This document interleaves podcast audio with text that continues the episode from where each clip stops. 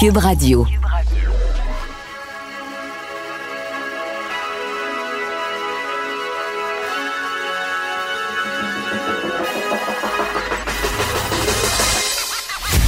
Jonathan Trudeau.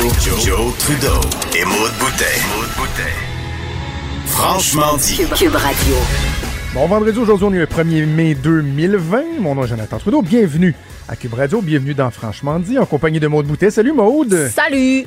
On a passé le mois d'avril, c'est fait, on a réussi, on est passé au travers. Oh, oh oui, t'es-tu découvert d'un fil, toi?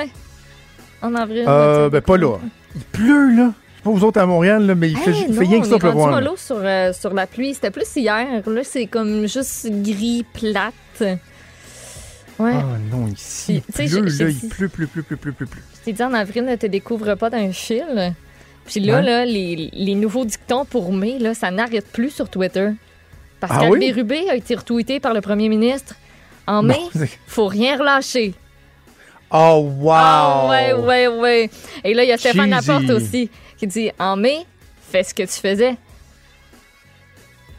C'est ça, Hashtag laver les mains, hashtag distanciation sociale, En hashtag mai, pas de regroupement. Dans le sens où, tu sais, en pas. mai, fais ce que tu faisais. Je sais, c'est pas. En mai, fais ce que tu faisais. En mai? Ah, ouais. Ou Hum. Ouais. moi, je dirais, en mai, garde tes deux doigts dans ton nez. Enlève tes deux doigts dans ton nez, Seigneur. Mais non, au contraire. Eh, Mais non, garde-les pas dans ton nez, hier. Mais non, mais, Voyons, toi, le COVID dans le nez. mais non, mais attends, Oui. attends, Maude.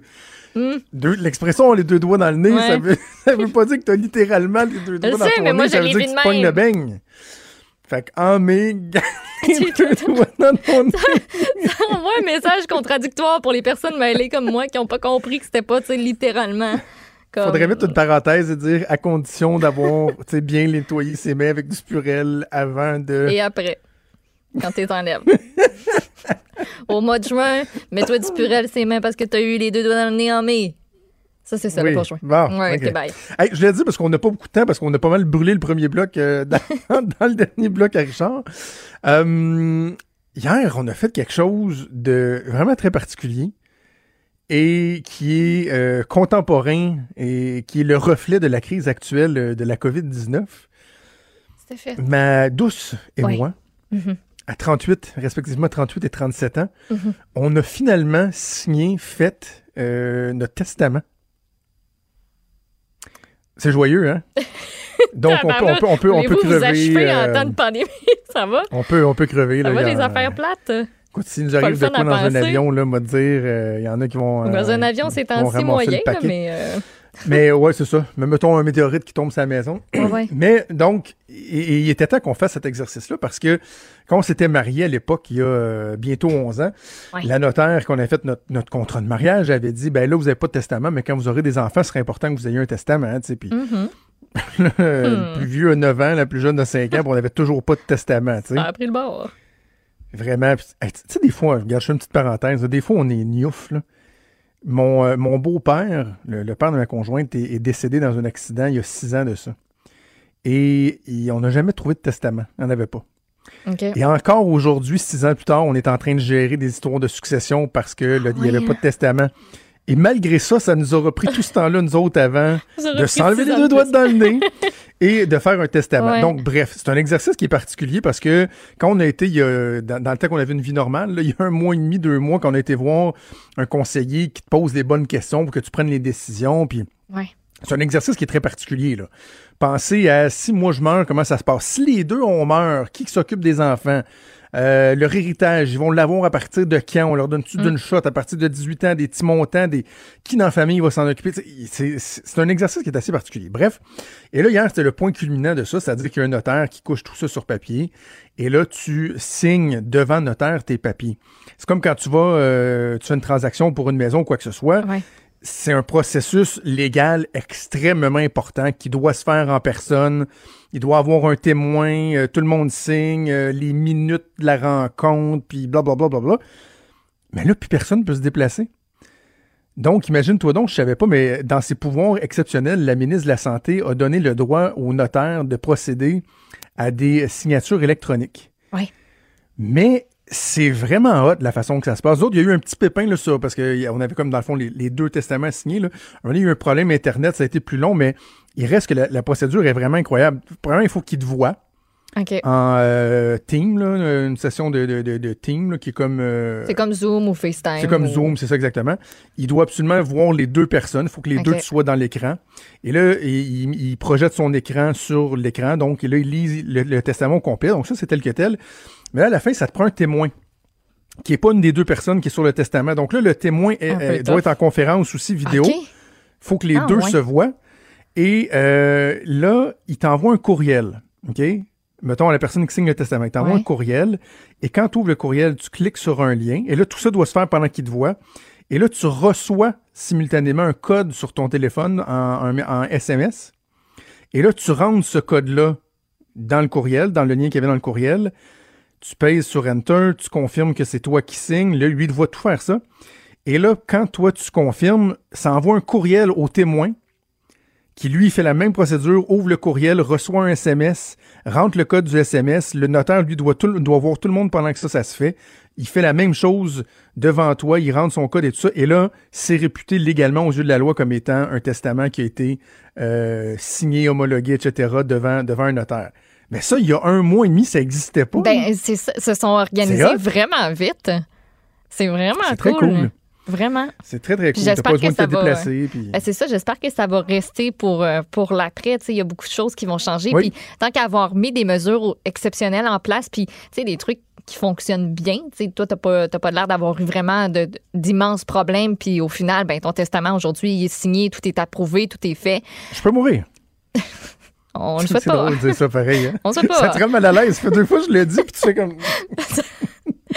pas, euh, ouais, non, c'est pas mon sujet de prédilection nécessairement, mais je trouve ça vraiment très, très bien fait. Puis si on peut garder ça, je le, je le souhaite dans, dans plein de domaines, là, notamment là-dedans, mais dans tous les autres domaines où on se démarre présentement, et c'est, c'est, c'est le bon verbe, là. On a vraiment fait ça, euh, rien que c'est une fesse, puis euh, on améliore au fur et à mesure. C'est. Euh, ça, ça, ça vraiment- c'est-tu la bonne expression? Je sais Pas Hier, j'ai, hier manqué une expression aussi. Une fesse. On dit, on est prêt, hein? Hier, j'avais la pédale lousse. euh, Ça, ça, ça s'est inventé euh, sur le fly de même. Maud Boutet qui se réinvente. Alors, euh, voilà, je suis. Tout est en ordre. Bring it on, COVID.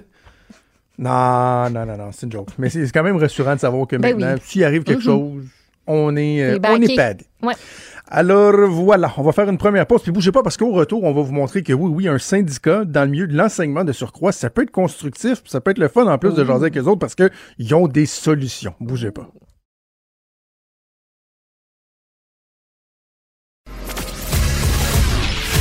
Il est franc et nuancé. Jonathan Trudeau. La politique lui coule dans les veines. Vous écoutez Franchement dit. Assurément, l'annonce du retour en classe éventuel euh, à partir du 11 mai pour euh, l'extérieur de Montréal et du 18 mai pour la région de Montréal. En tout cas, pour l'instant, c'est le plan. Ça soulève toutes sortes de questions, toutes sortes d'interrogations. Moi, je me suis questionné sur le rôle des syndicats, sur la façon de travailler des syndicats, mais il y en a qui travaillent de façon euh, constructive et c'est le cas de la, de- de la Fédération du personnel de soutien scolaire. On a l'occasion de s'entretenir avec son président, Éric Pronovo, que je joue au bout du fil. Monsieur Pronovo, bonjour. Bon matin, M. Trudeau. On a déjà eu l'occasion de se parler par le passé, mais pour le bénéfice de nos auditeurs, la Fédération du personnel de soutien scolaire, vous représentez qui exactement? Donc, euh, nous, on représente 30 000 membres euh, répartis dans 19 commissions scolaires avec 81 classes d'emploi différentes. Donc, euh, c'est ce qui fait notre, notre côté où on a plusieurs facettes du travail en éducation. Donc, c'est des gens qui travaillent euh, euh, à l'école, autant dans les centres administratifs, et euh, qui euh, ne sont ni enseignants et ni professionnels. Donc, euh, on parle de techniciens en service de garde, on parle de secrétaires d'école, euh, on parle d'une panoplie de gens, de concierges, d'éducateurs, éducatrices, préposés aux élèves handicapés. Bref, des gens qui sont en plein cœur de la situation présentement euh, qu'on représente, qui travaillent présentement.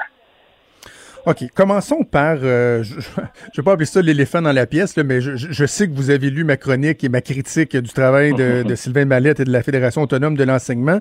Je pense pas que votre but ce soit, vous, de les critiquer, mais de votre côté, Le rôle d'un syndicat euh, dans un milieu aussi euh, névralgique que celui de l'éducation, dans une période comme celle-là, dans un temps de crise, vous le voyez comment le rôle du syndicat? Écoutez, c'est un, un, rôle de travail en collaboration. Puis je vais vous dire, euh, on est en pandémie, mais aussi nous, notre philosophie à la Fédération du personnel de soutien scolaire, c'est de trouver des solutions, d'argumenter. Et dans le contexte qu'on est actuellement, vous comprendrez que euh, les solutions qu'on apporte, les discussions qu'on a avec le ministère, euh, est d'autant plus important, oui, pour les enfants qui vont entrer dans les écoles prochainement, mais aussi pour les gens qui veulent aussi travailler adéquatement dans un milieu sain et sécuritaire. Mais ça, c'est un travail de collaboration. De, faut être un, un facilitateur dans, ce, dans cette façon-là. Puis vous savez, euh, des confrontations là euh, aujourd'hui là, euh, on juge que ce n'est pas le temps, mais une écoute attentive puis une considération de nos solutions. Je pense que ça c'est une bonne façon. En tout cas, c'est la façon dont la Fédération du personnel de scolaire travaille en ce moment présentement. Et j'ai la preuve entre les mains parce que, bon, euh, on m'a transmis un document que, que, vous avez rédigé, qui a été euh, transmis au gouvernement au début du mois d'avril qui s'intitulait Scénario pour une réouverture des écoles, besoin pour le personnel de soutien scolaire. Puis, je le dis aux gens, là, vous, euh, vous avez catégorisé ça, services de garde, élèves vulnérables, nettoyage, désinfection, transport, transport scolaire, parents, etc.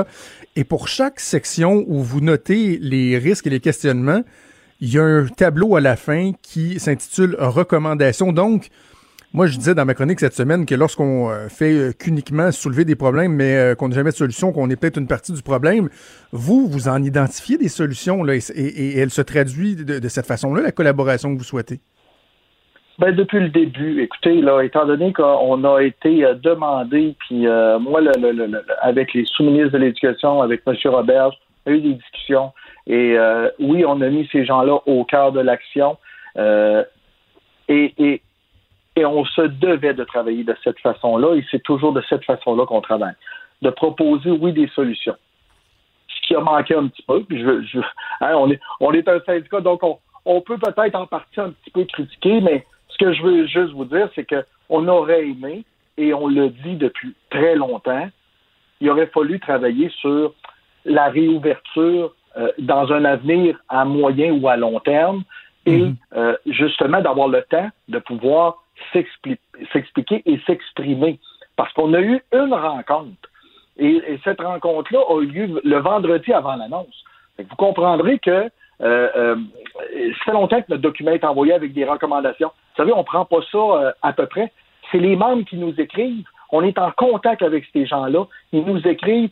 On travaille avec la santé publique on est en mode euh, solution, mais nous, ce qu'on veut, c'est que qu'il y ait des gestes concrets qui soient posés sur le terrain, M. Trudeau.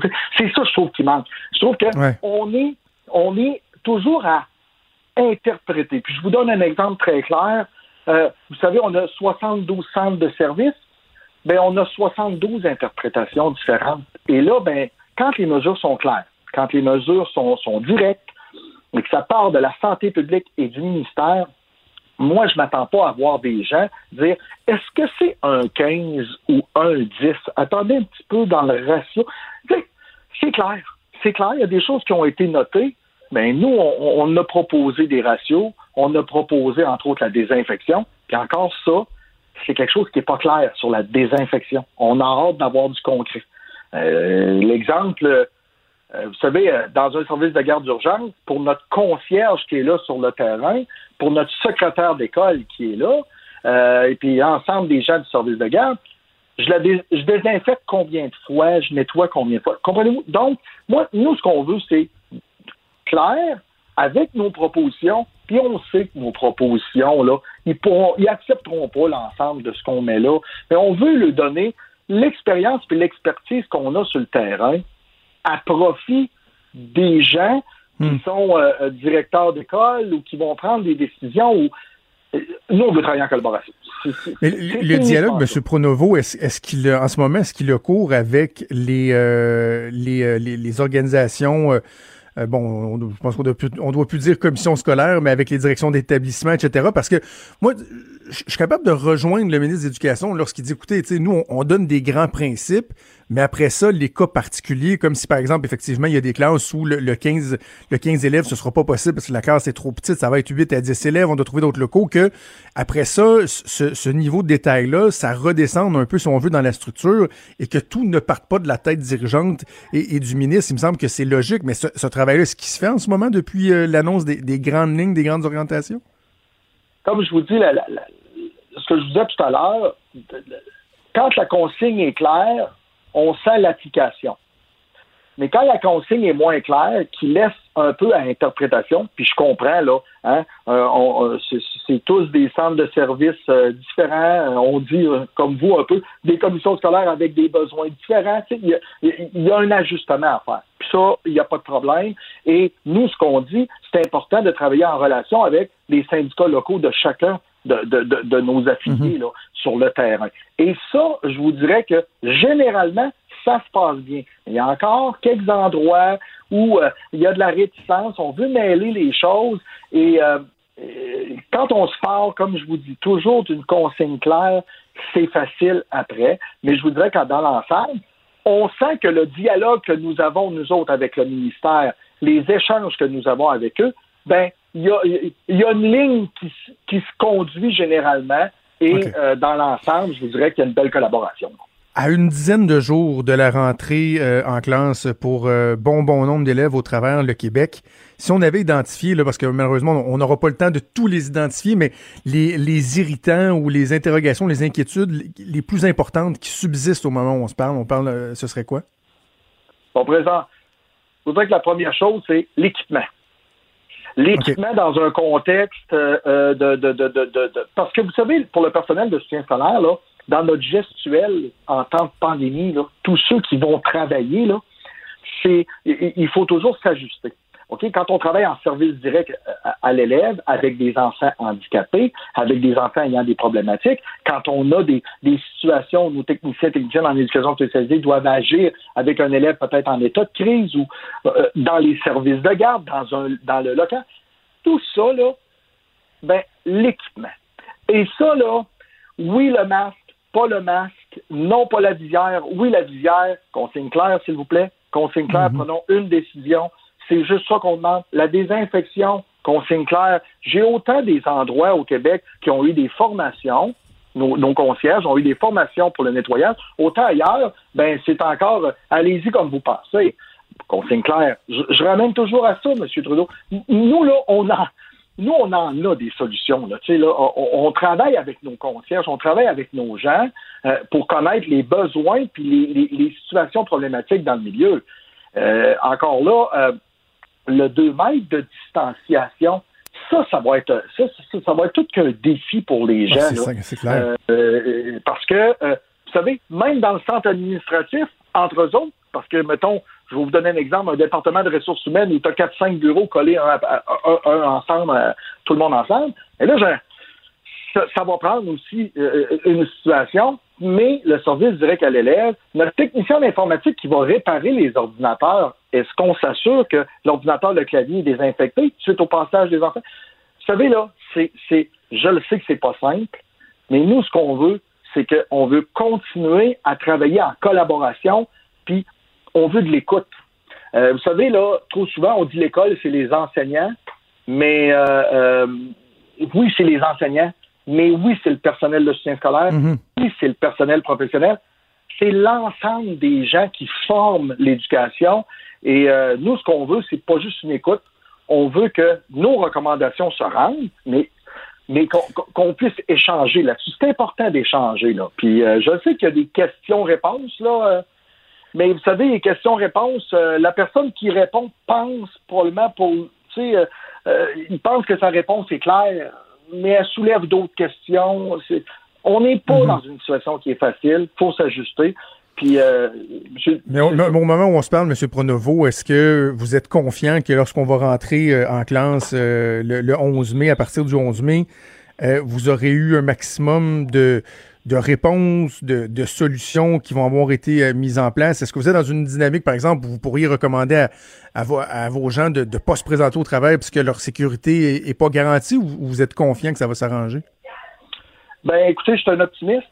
Euh, j'espère mais euh, qu'on va régler les situations, qu'on va régler les problématiques. Mais une chose est sûre, par exemple, si on avait travaillé beaucoup plus avant ça, quand nous, on a commencé à... Parce que vous savez, on ne savait pas quand est-ce que ça allait arriver, mais nous, on connaissait qu'il allait avoir réellement des besoins lorsqu'un jour, nous allions prendre la décision de réouvrir les écoles. J'ai trouvé que dix jours, malgré que M. Robert, je disais, ben, c'est une belle journée, on réouvre les écoles, euh, oui, mais en soi, est-ce que euh, dans l'application des choses, euh, c'est là qu'il faut voir. Mais on va continuer à travailler en collaboration. Nous, l'objectif, c'est pas de se braquer, mais c'est de trouver puis de proposer nos solutions. Donc, on va être dans, dans, ce même message-là. Et soyez assurés d'une chose, c'est que euh, dans ce sens-là, on ne lâchera pas le morceau parce qu'on veut des gens, on veut des enfants prioritairement et des gens qui vont travailler dans les milieux dans un environnement sain et sécuritaire. Je peux vous dire une chose, M. Trudeau, je les remercie beaucoup, ces gens-là, qui depuis le 13 mars, hein, je parle tantôt, je en nommais quelques-uns, le, technicien en service de garde, les mhm. éducateurs du février, préposés aux élèves handicapés, le concierge, les TES, la secrétaire d'école qui a été, qui travaillait dans le dans le dans l'école des, services de garde de, du service de garde d'urgence. Moi, je leur dis merci, lâchez pas, il y a une belle solidarité, mais s'il vous plaît, Monsieur le ministre, entendez-nous, respectez un peu ce qu'on ce qu'on vous propose, puis je pense que ça va bien aller, pour on va trouver des solutions. C'est intéressant de vous entendre. Ça fait du bien. Vous êtes parlable, Éric Pronovo, président de la Fédération du personnel de soutien euh, scolaire. On, va envoyer le tape euh, à Sylvain Mallet de l'FAE. un transcript de l'entrevue. On a, on a chacun nos, on a, on a chacun nos genres, on a chacun nos manières, nos façons de faire. Et nous, ben, ah. c'est euh, de la façon dont je viens de vous le dire qu'on travaille. Je préfère, euh, je préfère votre ton. Éric Pronovo, euh, président de la Fédération du personnel de soutien scolaire. Merci beaucoup. Bonne chance pour la suite. Merci beaucoup, plaisir. Bonjour. Merci, au revoir.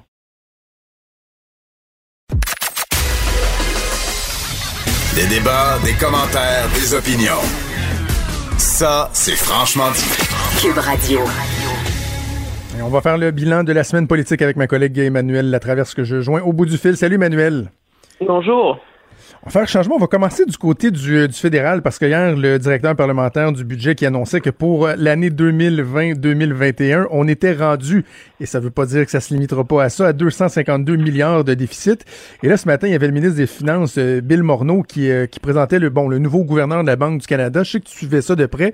Est-ce qu'il a été appelé euh, à commenter le déficit anticipé? Ben, on n'est pas surpris, hein. Euh, monsieur, euh, Monsieur Morneau le justifie en dit que le calcul du gouvernement et la priorité du gouvernement, c'est de s'assurer qu'il reste une société civile et une économie à reconstruire en vérité, hein. Une fois que tout ça va être fini et que donc le gouvernement n'a pas vraiment euh, le choix d'investir pour soutenir les Canadiens, mais aussi pour soutenir les entreprises, parce que si on veut qu'il y ait une relance économique, il faut qu'il y ait des entreprises qui soient assez en santé pour pouvoir la, la mener, cette relance-là. Ce qui est intéressant, c'est que ça fait deux jours qu'on pose des questions au, euh, au premier ministre, au ministre Morneau sur OK, mais comment on va l'éponger, cette dette-là? -là, est ce que vous allez, est-ce qu'il va y avoir une austérité après? Est-ce qu'il va y avoir des baisses d'impôts, euh, des hausses d'impôts, euh, etc.? Et il n'y a pas l'once d'un début de réponse là-dessus. La réalité, c'est que le gouvernement est pas là-dedans en ce moment. La priorité du gouvernement, c'est de naviguer la crise et on n'est pas en train de faire les, euh, les plans de sortie de crise tu veux.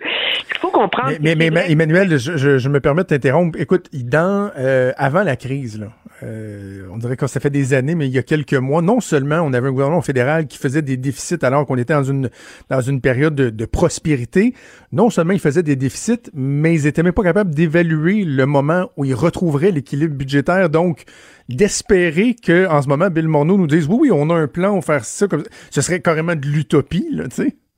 Oui, ça serait de l'utopie. Il y a deux choses qu'il faut tenir en compte sur la taille de ce déficit-là. C'est sûr que c'est en termes bruts, c'est le plus gros déficit jamais enregistré, mm. depuis qu'on les calcule. Euh, et le, le ratio là, de l'endettement du pays à la taille de notre économie est passé de 31% avant la crise à 48,4% maintenant. Mm.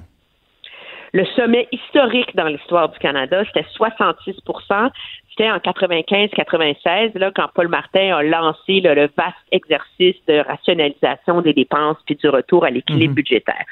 Le calcul, l'évaluation du directeur parlementaire du budget, puis il y a une part de ça qui est important de garder en tête, c'est que beaucoup de ces mesures-là, qui sont temporaires. C'est pas des programmes structurels qu'on a mis en place. Là. Mhm. Je veux dire, la PCU, tu peux fermer le robinet. La subvention à l'emploi, tu peux fermer le robinet. Euh, le, la subvention pour pour les, les, étudiants, tu peux fermer le robinet. Ce sont tous des mesures qui ont une échéance dans le temps. Hein. La PCU, ça vient échéance à la fin du mois de juin. Même chose pour l'aide aux entreprises. Les étudiants, ça s'échelonne sur la période de l'été, ça finit le 1er septembre. Alors, il y a une partie de ces dépenses-là qui ne sont pas récurrentes, qui ne vont pas revenir à chaque année. sais. Mais ça va être difficile par ailleurs pour le gouvernement et c'est là que c'est intéressant. C'est que ça, c'est théorique. Quand est-ce que tu fermes le robinet? Quand est-ce que tu, que tu changes ton approche? Quand est-ce que tu dis, exact. OK, la crise ponctuelle est finie et maintenant, on reprend le cours normal des choses? Moi, je pense qu'il va être là le très, très, très grand test du gouvernement dans la façon dont il va euh, gérer l'économie. Et pour revenir à l'annonce du nouveau gouverneur de la Banque du Canada, c'est quand même, c'est des choses qui généralement n'intéressent pas la population en général, mais comment la crise a changé la perception? Avant la crise, le calcul, c'était que ce serait la vice-gouverneur de la Banque du Canada, Caroline Wilkins, qui serait nommée. OK? Le jour de sa retraite en vue du 2 euh, juin, euh, parce qu'on sait, le gouvernement voulait beaucoup nommer une femme, elle est hyper compétente, elle est hyper reconnue dans tous les milieux économiques. On disait, c'est elle qui va être nommée, c'est elle qui va être nommée, c'est elle qui va être nommée. Avoir une femme à la tête de la Banque du Canada, ce serait génial, blablabla. Bla, bla, bla. Qui le gouvernement est allé chercher? C'est pas elle. C'est quelqu'un, c'est un banquier qui s'appelle Tiff Macklem. Et c'est, premièrement, c'est quelqu'un à qui on n'a pas donné la job deux fois. Alors, on lui avait pas donné la job pour remplacer David Dodge et on lui avait pas donné la, la, la, job pour remplacer Mark Carney.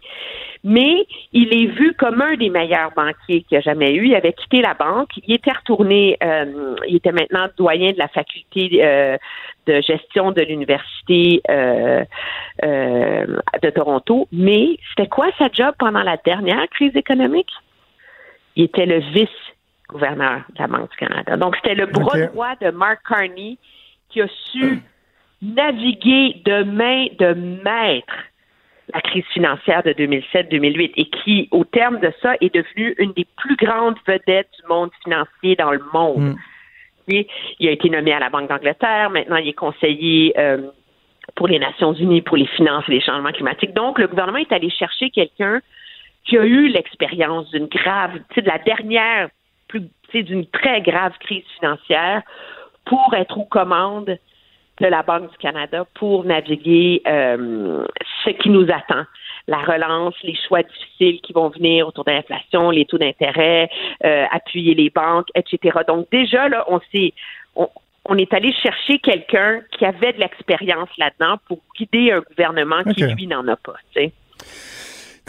Je reviens sur un truc qu'on s'était parlé en début de semaine, là, quand on parlait de, remettre la pâte à dans le tube. Là. Moi, c'est mon irritant principal euh, en ce moment. Là. Hier, j'avais Jean-Yves Duclos en entrevue, puis c'est rare que j'insiste et que je pose cinq fois d'affilée la même question. Mais quand on leur soumet des cas, de, des, cas réels qui nous sont rapportés de gens qui, par exemple, ont décidé de quitter leur emploi plutôt que de retourner à temps partiel parce qu'ils disent à leur employeur, non, non, mais la PCU est plus avantageuse, qui sont pas capables de dire à ces gens-là, vous n'avez pas le droit, vous n'êtes pas éligible, puis on va vous pogner c'est ça qui me dérange, là. C'est que là, oui, il y avait un besoin pressant, parfait, ils ont ouvert les valves, OK. Mais là, on fait comment pour contrôler, pour s'assurer que le flot, s'en va au bon endroit, que l'aide, elle est de Mais... plus en plus ciblée et efficace, et je vois, je vois pas de, de volonté d'ajuster le tir de la part du gouvernement. Mais le problème qu'a eu le gouvernement, c'est qu'il a mis la PCU en place avant la subvention au salaire. S'il avait ouais. mis la subvention en place, les gens n'auraient pas quitté leur emploi, puis le choix se poserait pas. Hein? Alors, c'est une partie du problème. Là, les programmes, ils sont en, en, en, place jusqu'à la fin juin. Le gouvernement ne peut pas bouger là-dessus, mais on le voit, ce problème-là, avec la réouverture graduelle de l'économie au Québec. Dans le commerce de détail où les salaires sont vraiment pas importants, il y en a combien qui vont décider de rentrer travailler plutôt que euh, de garder la PCU. Le seul argument à présenter, c'est écoutez, les amis, là, à un moment donné, tous ces programmes-là vont finir et vous allez tous vous chercher une job. Donc, aussi bien retourner à ton ancien emploi que d'être sur la ligne de départ avec 5 millions d'autres travailleurs quand, toutes ces quand tous ces programmes-là vont cesser. Moi, je pense que là-dessus, le gouvernement ne peut pas remettre la patate dans le tube. Là. Je veux dire, c'est il a, il a fait son lit et on en assume euh, les conséquences. Là. Hmm. OK, allons faire un tour du côté de Québec parce que c'était une, une semaine vraiment cruciale avec les, les deux annonces, le plan pour le retour à l'école, le plan pour la réouverture des entreprises. De façon générale, parce qu'on comprend que l'exercice euh, était périlleux, qu'on peut pas avoir la réponse à toutes les questions, c'est sûr, c'est du jamais vu, c'est pas évident, il y a un niveau de difficulté euh, qui, qui, qui, qui, qui est incroyable. Euh, comment tu évaluerais la performance du gouvernement euh, malgré tout ça? Ben, la performance du gouvernement, on va la savoir dans trois semaines. Non, même Ouais, pas. On va, on va pouvoir l'évaluer en vérité à la moitié du mois de juin. À mi-juin, si euh, on recommence dans un pic, on va tous dire le gouvernement s'est bourré, il est allé trop vite, il a fait ça tout croche. Si à la mi-juin, ça va relativement bien, on dit ah, ben finalement, il avait raison. Euh, c'est très c'est très difficile à naviguer parce que le gouvernement, dans sa logique, est dans une logique de déconfinement graduel, alors que la population reçoit ce message-là comme étant un retour à la normale. Il y a un immense gouffre entre les deux. Puis on le voit, le premier exemple de ça, c'est tout le débat sur la réouverture des écoles et des garderies. Je veux dire, euh, j'aime bien raconter, je racontais à Mario hier, quand je lisais les consignes, tu sais, genre euh, pas de toutou, pas de costume, euh, pas de jeu avec du contact, des lignes par terre, etc. Ma fille a trouvé ça complètement, elle a, elle a même utilisé le mot cruel. Alors, c'est pas peu dire. mais c'est ça. Mais la réalité, c'est que ça va être ça, la nouvelle réalité. Puis aller à l'école sans jouer à la tag dans la cour, là. Aller à l'école où tu es à deux mètres de tes amis, où les petites filles là peuvent pas se faire des câlins, puis euh, jouer au papa puis à la maman, puis enseigner dans ce contexte-là, je veux dire, comme parent, tu te dis c'est délirant. Je veux dire, moi, à l'école, dans beaucoup d'écoles maintenant, il y a même plus de pupitres dans les classes. Ils travaillent dans des tables modulaires par équipe, Exact. ils ont des ondes de lecture couchées sur des coussins. T'enlèves tout ça, là. Alors, les professeurs, il faut qu'ils réapprennent à enseigner, là. Alors, il n'y a pas un retour à la normale. Puis je pense que c'est ça qu'il y a de difficile à digérer et à comprendre pour la société. Moi, sur la réouverture des écoles, je pense que le gouvernement est pris dans sa logique, là, puis bon, c'est devenu idéologique. Moi, je pense que le gouvernement a gaspillé le confinement en faisant des apprentissages, euh, tu sais, à la maison, etc. On n'a pas investi dans la capacité de poursuivre l'apprentissage à l'école. Et là, on est doublement coincé. Et, euh, et on n'a pas non plus, il y a pas, on peut pas dire, ben les parce qu'on a fait ça, ben on peut pas convaincre les parents qu'il y a certains groupes d'élèves qui devraient rentrer et d'autres non. Puis la réalité, c'est que dans beaucoup de régions là, moi j'entends parler des taux de parents de 80% qui vont envoyer leurs enfants à l'école. Et moi aussi, j'entends la même chose. 50. Et, et depuis le début, là, moi, c'est une des questions que je me pose, c'est est-ce que, et je- de, de- en tout cas, à ma connaissance, ça n'a pas été euh, demandé tel quel au ministre, est-ce qu'ils ont un plan B? C'est quoi le plan B? Puis en fait, je te dis ça, mais j'ai assisté au point de presse hier, là, euh, qui était euh, disponible pour les, les membres de la tribune de la presse suite à la commission parlementaire. Puis, en quelque sorte, ouais, je, pense, puis il a un peu abordé ça en disant, euh, si c'est 100% des élèves qui sont là, euh, on sera là, on va être au rendez-vous. Ah ouais, mais tu vas y mettre où? Tu sais, il est où le plan concrètement? Là? Ils Non, vont mais faire quoi pour respecter le Qui va 15 leur élèves par classe? Là? Ben, qui c'est va ça. leur enseigner? Puis le problème qu'ont les parents, à partir du moment où l'école, moi, dans l'école, tu y vas ou tu y vas pas. Et le problème, à partir du moment où l'école n'est pas obligatoire et que les écoles sont obligées de fournir un apprentissage si tu restes à la maison. Donc, ils sont obligés de faire ce qu'on fait en Ontario depuis un mois déjà. C'est que moi, comme parent, heureusement, j'ai pas à me poser la question, là, ma fille, mais je, je regarde les parents que j'ai qui habitent au Québec autour de moi. Ils veulent envoyer leur enfant à l'école. Si leur enfant est dans le même groupe que leurs amis, si leur enfant leur enseignante. Ouais. Si ton enfant est dans la gang qui se ramasse euh, à l'école secondaire avec une enseignante qu'ils n'ont jamais vue de leur vie, puis que leurs amis sont pas dans le groupe, quoi ça sert d'aller à l'école? C'est Ben, de c'est le quoi la la différence entre ça puis un camp de jour, finalement? Là? Ben, c'est parce que, alors là, tu te ramasses dans un contexte où, objectivement parlant, le gouvernement, puis ça même M. Roberge l'a admis, on va pas à l'école pour sauver l'année scolaire. On va à l'école pour en- donner un environnement sécuritaire et sain aux enfants. Donc, on rouvre toutes les écoles et on crée un immense casse-tête parce qu'on n'a pas, parce qu'on, la priorité idéologique, c'est un choix qui se défend, mais il faut l'assumer du gouvernement, c'est qu'il y a des enfants pour qui le confinement est devenu un enfer sur Terre. Exact. Il faut les sortir de leur maison. Alors, c'est pour ça que les écoles ouvrent.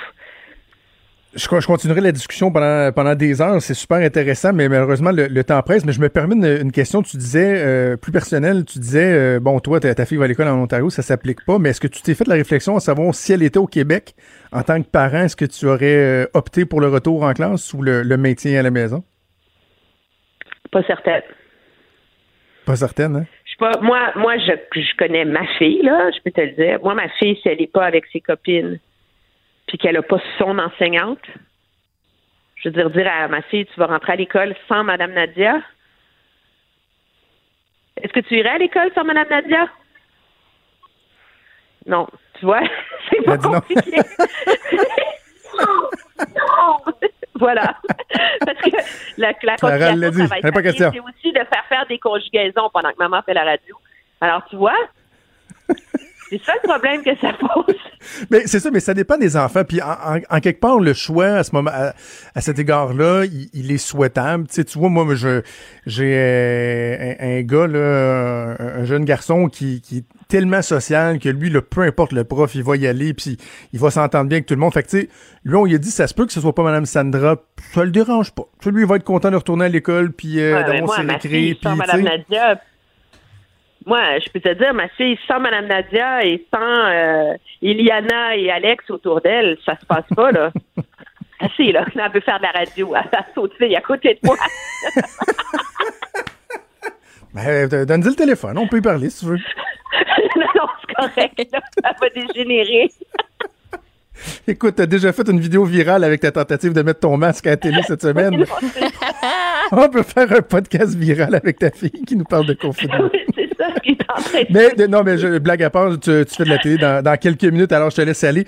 Euh, bon week-end, cher Emmanuel, puis on se reparle euh, lundi. Ça me fait plaisir, au revoir. Salut, bye.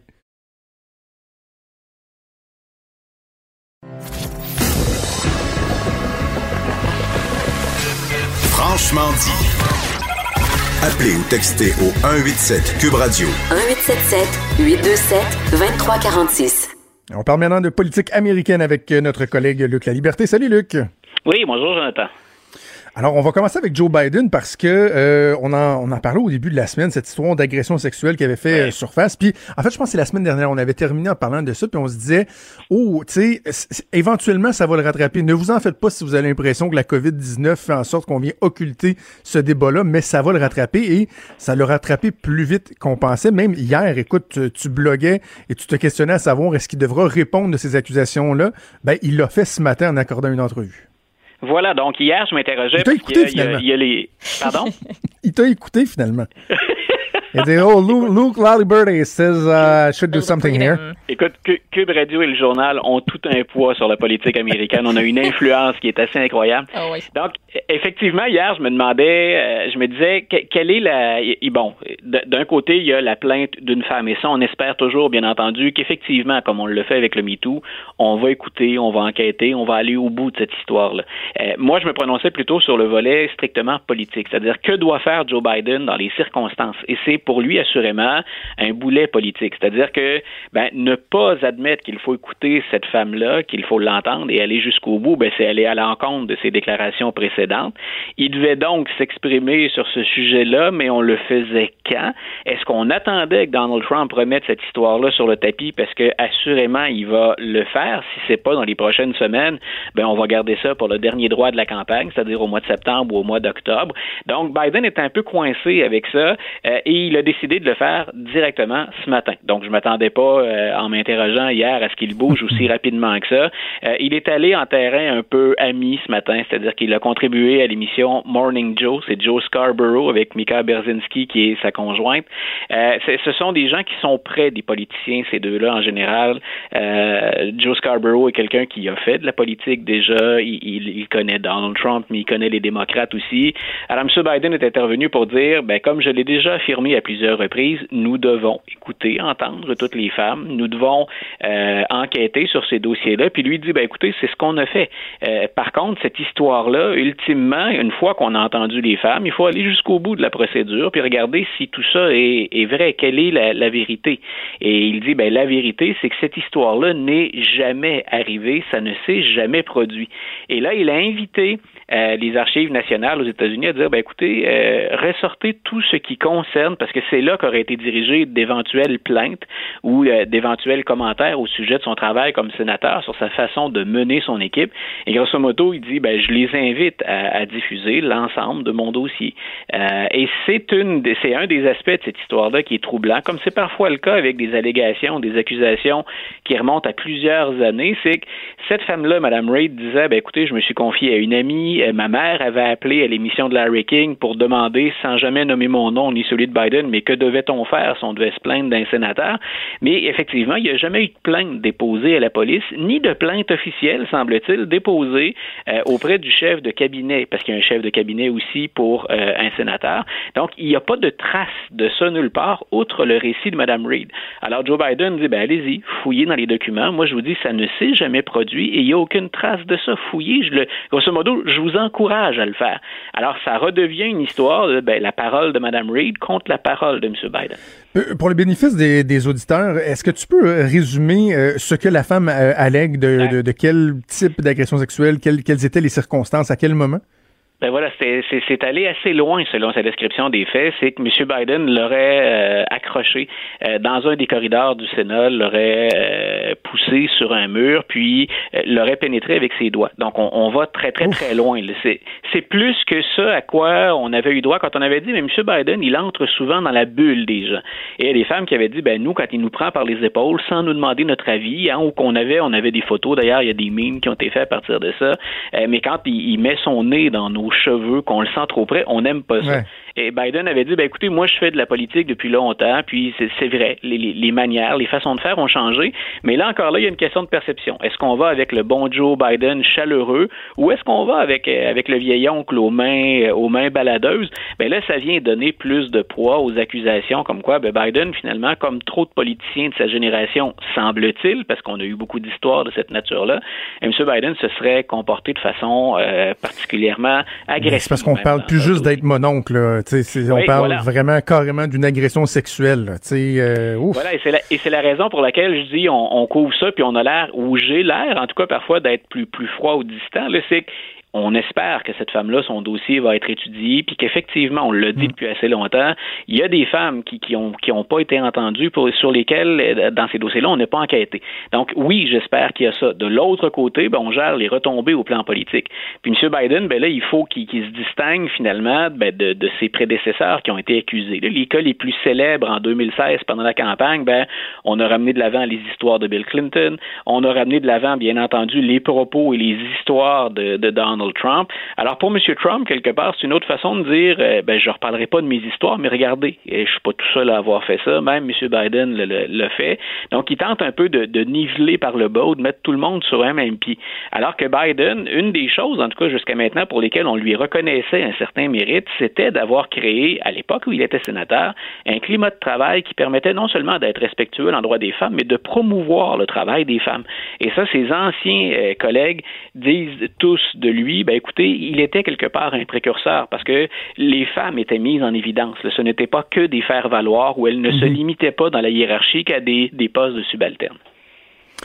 OK, parlons un peu du, euh, du président. Il y aura une, espèce de démonstration de force euh, en fin de semaine. Quoi, Donald Trump va se présenter devant le fameux euh, monument du, du, du Lincoln Memorial? Ah, écoute, on se demande toujours, hein, quand on est Joe Biden ou Donald Trump, comment fait-on campagne pendant une épidémie alors que la COVID-19 sévit? Joe Biden tente de se démarquer ben, à partir de son sous-sol, euh, puis à partir de déclarations de ses alliés politiques. Euh, il annonçait, c'est une façon d'aller chercher l'attention des médias, de dire, ben, écoutez, je vais bientôt choisir ma colistière. J'ai formé un comité de quatre membres, puis bientôt, on va me faire des suggestions et j'arrêterai mon choix. Donc, belle façon d'aller chercher les, les, médias. M. Trump, lui, ben, il est comme un ours en cage. Euh, ça fait déjà des semaines qu'il est enfermé à la Maison-Blanche. Puis là, ben, il fait moins de points de presse où il est fait de façon différente. On sent qu'il a hâte de retourner, hein, galvaniser ses troupes, puis présenter des images de, foule qui l'encensent et qui scandent son nom. Euh, ben, il y a une phase intermédiaire en fin de semaine. Puis symboliquement, euh, c'est la deuxième fois d'ailleurs que M. Trump fait ça. Il a dit je vais participer à ce qu'on appelle des town halls en anglais, hein, des assemblées publiques politiques. Je vais aller au, euh, Lincoln Memorial, donc au monument d'Abraham Lincoln. Puis il y a deux euh, présentateurs de, de, la chaîne Fox News qui vont relayer des questions et euh, auxquelles je vais m'adresser pour échanger avec eux. Donc ce qu'on veut bien sûr, c'est projeter le président qui sort de la Maison Blanche. Donc on veut le montrer de retour à l'action, pas le retour à la normale, mais presque. Euh, puis on le présente bien entendu pas devant n'importe quel personnage, le premier président républicain de l'histoire. Donald Trump est un républicain. C'est un parti qui a bien changé depuis, mais donc il dit ben j'aurai euh, derrière moi le président Lincoln. Et Trump se compare bien souvent lui à Abraham Lincoln. Et je rappelais dans un billet de blog ce matin, il y avait euh, au mois de décembre 53% des républicains qui considèrent que Donald Trump est un meilleur président que ne l'a été Abraham Lincoln. Donc la symbolique elle est très très très forte. On peut on peut apprécier la comparaison ou pas. L'historien en moi a de très très sérieux doute, euh, mais c'est le retour dans la campagne électorale. Donc, à la fois Biden et Trump, on cherche à se démarquer, à attirer les projecteurs. Puis le thème dimanche, le, grand thème principal, ben, c'est euh, la réouverture de l'économie américaine et le, le, le success story finalement de l'administration Trump dans sa lutte contre la propagation du virus. Juste avant qu'on se quitte, peut-être nous, euh, nous parler des, euh, des manifestations qui se, qui se poursuivent. Là, au Michigan, c'est des manifestants carrément armés. Euh, Est-ce que c'est en train de dégénérer dans certains États, Luc? Euh, puis, puis deux, deux, choses au sujet de ça, puis je vais essayer d'aller rapidement. Donc, dans un premier temps, hier, euh, c'était c'est paradoxal, mais on n'est pas un paradoxe près avec la société américaine. Au Capitole, au Michigan, on n'a pas le droit de fumer à l'intérieur, mais on peut pas vous interdire d'entrer avec des armes. Donc, les cigarettes sont bannies, mais vous pouvez entrer avec des armes pour manifester. Donc, ça n'a pas dégénéré hier. Ce qu'on voulait, c'est bien montrer que nous, on en a contre le confinement, puis on considère qu'on est à la limite, si on n'a pas déjà enfreint, le respect des droits et libertés des citoyens américains. Donc, on est rendu une coche plus loin là, en termes de, quand on associe ça au respect des droits constitutionnels. Et quand je disais il y a, il y a deux volets à ça, c'est que William Barr, on l'a, j'en ai peu parlé, mais on l'a évoqué la semaine dernière. M. Barr a dit euh, faut rappeler aux gens que même en cas de crise, la Constitution euh, n'est pas suspendue. Et carrément, le message qu'il a envoyé la semaine dernière, c'est je suis du côté des manifestants. Donc, euh, c'est pas nécessairement anormal de faire ça. Une administration démocrate avec une idéologie plus progressiste peut intervenir d'une autre façon. Cette fois-ci, avec une administration républicaine, puis euh, M. Barr, qui, qui, a toujours été assez fidèle aux, aux, lignes directrices présentées par le président Trump, dit si jamais on avait à trancher, là, ben on va aller du côté des manifestants.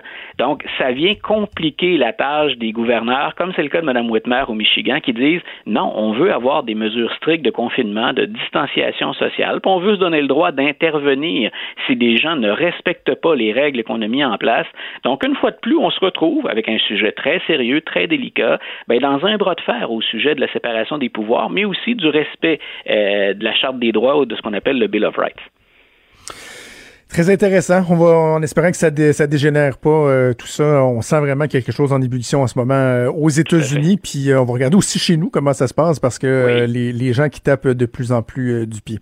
On va se reparler en début de semaine. Je te souhaite un excellent week-end, mon cher Luc. Excellent week-end. Bye, Jonathan. Salut. Franchement dit. Jonathan Trudeau. Et Maude Boutet. Appelez ou textez au 187 Cube Radio. 1877 827 2346. Cube Radio. Cube Radio. Je ne sais pas si vous avez attrapé l'entrevue ce matin euh, que Benoît Dutrisac a effectuée avec euh, le vétérinaire Daniel Martineau, mais c'était vraiment fascinant. Vraiment, Monsieur Martineau mm -hmm. est, est, très, très, très intéressant, un personnage coloré, m'a tenu des propos qui avaient de quoi euh, surprendre parce que depuis plusieurs semaines, lorsqu'on parle des problèmes de, ressources humaines, de main-d'œuvre dans les CHSLD, on, dénombre bon, euh, bon nombre de, corps de métiers qui ont levé la main à un moment ou un autre pour aller prêter main forte et euh, leurs appels euh, ont été ignorés. Mais là, les vétérinaires, c'est pas juste qu'il y a des gens qui auraient pu, par exemple, aller aider, fournir l'expertise dans les CHSLD, c'est que carrément pour gérer l'épidémie, ces gens-là, semble-t-il, ont une expérience toute particulière. Je vous invite à écouter euh, un extrait donc de l'entrevue euh, diffusée avec Daniel Martineau, vétérinaire. Ensuite, on ira à notre invité. Je pense euh, ce qui s'est passé en Allemagne, c'est un vétérinaire qui est conseiller du ministre de la Santé. C'est un vétérinaire qui est directeur de l'Institut de santé publique. Allemagne, aussi carré que ça. Alors, l'expertise est reconnue en Europe plus qu'ici. Pourquoi? Parce que les vétérinaires sont habitués à penser en termes épidémiologiques, c'est-à-dire pour les groupes, pour protéger des groupes, des maladies infectieuses. En médecine humaine, historiquement, c'est plus les soins d'individus, les soins individuels qui sont développés. Fait que la médecine vétérinaire a beaucoup apporté de ce point de vue-là. Docteur Caroline Kilsdong est présidente de l'Ordre des médecins vétérinaires euh, du Québec. Elle est au bout du fil. Docteur Kilsdong, bonjour. Bonjour. Est-ce que c'est vrai, ça, qu'on sous-estime l'expertise euh, des, vétérinaires en termes de, de, virologie, de prévention des épidémies et tout ça? Je crois que oui.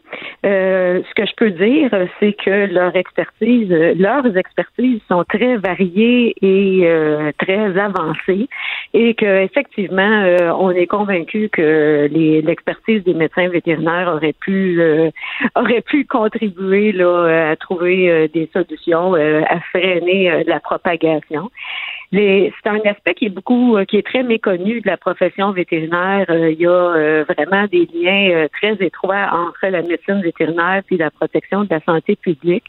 Puis les vétérinaires sont habitués de gérer des populations d'individus qui sont gardés parfois dans des espaces confinés. ça demande donc l'application de mesures très strictes pour à l'entrée et à la sortie, souvent de, de ces endroits alors, euh, c'est euh, une expertise qui a été très développée au cours des dernières décennies en médecine vétérinaire. Et là, j'imagine, docteur Kirsdonk, oui. J'imagine qu'il y a des gens qui se disent, ouais, mais là, attendez, là, euh, contrôler des, troupeaux de porcs ou de, de bœufs versus des populations en général, des humains, des sociétés, certains vont dire, c'est peut-être pas les mêmes défis, mais est-ce qu'on est capable de faire des rapprochements, justement? Bien sûr, on peut faire des rapprochements, puis c'est pas tant euh, de contrôler euh, les individus qui sont à si on parle à l'intérieur des, des, établissements, par exemple, les patients, disons, ou les résidents euh, de CHSLD, c'est pas c'est pas simplement de contrôler ces personnes-là, mais c'est aussi beaucoup de contrôler l'entrée et les sorties des personnes qui entrent et qui ressortent de ces bâtiments-là, empêcher que ces personnes-là aillent dans plusieurs établissements différents, euh, les, mesures euh, à, mettre en place là, à l'entrée, euh, à la sortie. si on fait des sections où il y a moins de circulation à l'intérieur des sections, tous ces aspects-là, c'est des aspects que les vétérinaires sont habitués de gérer depuis longtemps. Ça, c'est ça, ça fait partie de ce qu'on appelle la médecine populationnelle en médecine vétérinaire. Donc, on est habitué à cette approche-là de gérer les groupes d'animaux, puis la, la propagation possible d'infection. Euh, il y a tout un aspect en médecine vétérinaire qui est lié à la santé publique et à la santé publique des humains. C'est un mhm. aspect qui est très, euh, qui, est méconnu, euh, je pense. On pense toujours aux vétérinaires comme étant ceux qui traitent des animaux. Hein. on pense aux vétérinaires qui vont se déplacer sur une sur une ferme pour aller soigner une vache ou ou que le, le, vétérinaire qui va recevoir à sa clinique des animaux de compagnie. Mais on a beaucoup de vétérinaires qui travaillent à l'hygiène des biens donc à la sécurité des aliments qui vont euh, qui vont arriver dans l'assiette euh, des euh, des gens. il y a dans dans ce domaine-là, il y a aussi tous tous les enjeux d'antibiorésistance qui sont très étudiés en médecine vétérinaire mm. aussi. Puis de plus en plus, il y a des études qui se font qui allient les sciences humaines, euh, les sciences euh, sociales, avec des sciences plus pures, par exemple. Euh, si il y a, on, a des chercheurs qui étudient, disons, les problèmes de morsure de chiens et la prévalence de la rage au nord du Québec, ben il y a des aspects de sciences sociales qui entrent en jeu là-dedans, de sécurité, de santé des humains aussi, dans la relation humain-animal. on en a des médecins vétérinaires qui étudient la propagation des zoonoses euh, en fonction des changements climatiques.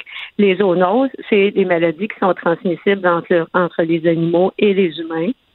Puis, de plus en plus, on développe une approche qu'on appelle une approche une santé, un bien-être. On vient intégrer euh, la préservation de notre environnement ça inclut aussi notre environnement social, là, avec euh, des santé humaines et euh, les santé animales.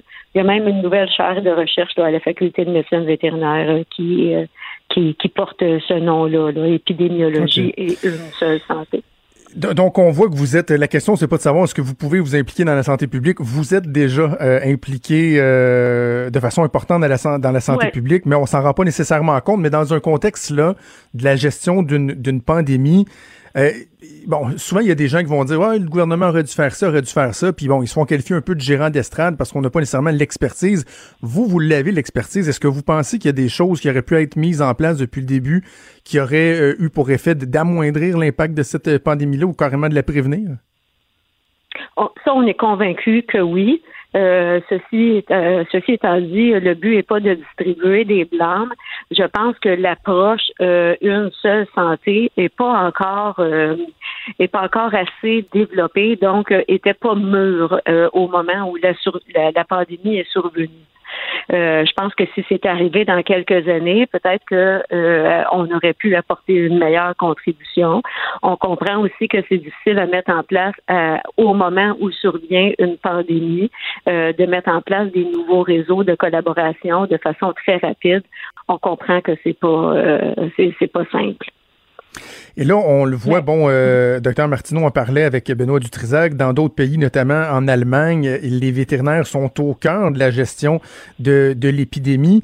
Comment se fait-il qu'au Québec, euh, vous soyez pas davantage euh, impliqués? Est-ce que vous avez levé, la main? Est-ce qu'il y a eu des contacts avec le gouvernement? Puis pourquoi on fait pas appel à vous plus oui, que ça? On oui, on a levé la main beaucoup, beaucoup, mais l'explication est vraiment ce que je vous disais tantôt, c'est que l'implication des vétérinaires dans euh, les, euh, les, leurs organisations ou leurs instituts de santé publique là-bas était déjà euh, beaucoup plus grande. Alors, il était déjà euh, intégré euh, dans, dans le réseau de la santé publique humaine, ce qui n'était pas le cas ici. Mhm. Alors, ça s'est pas fait à la dernière minute au, au moment où la pandémie est arrivée. Alors, l'explication est vraiment là.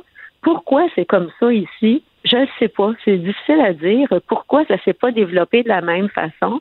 Euh, on a des, euh, des experts euh, en santé publique, épidémiologie ici, qui sont des experts internationaux et qui me disent qu'ils se font consulter depuis le début de la pandémie internationalement.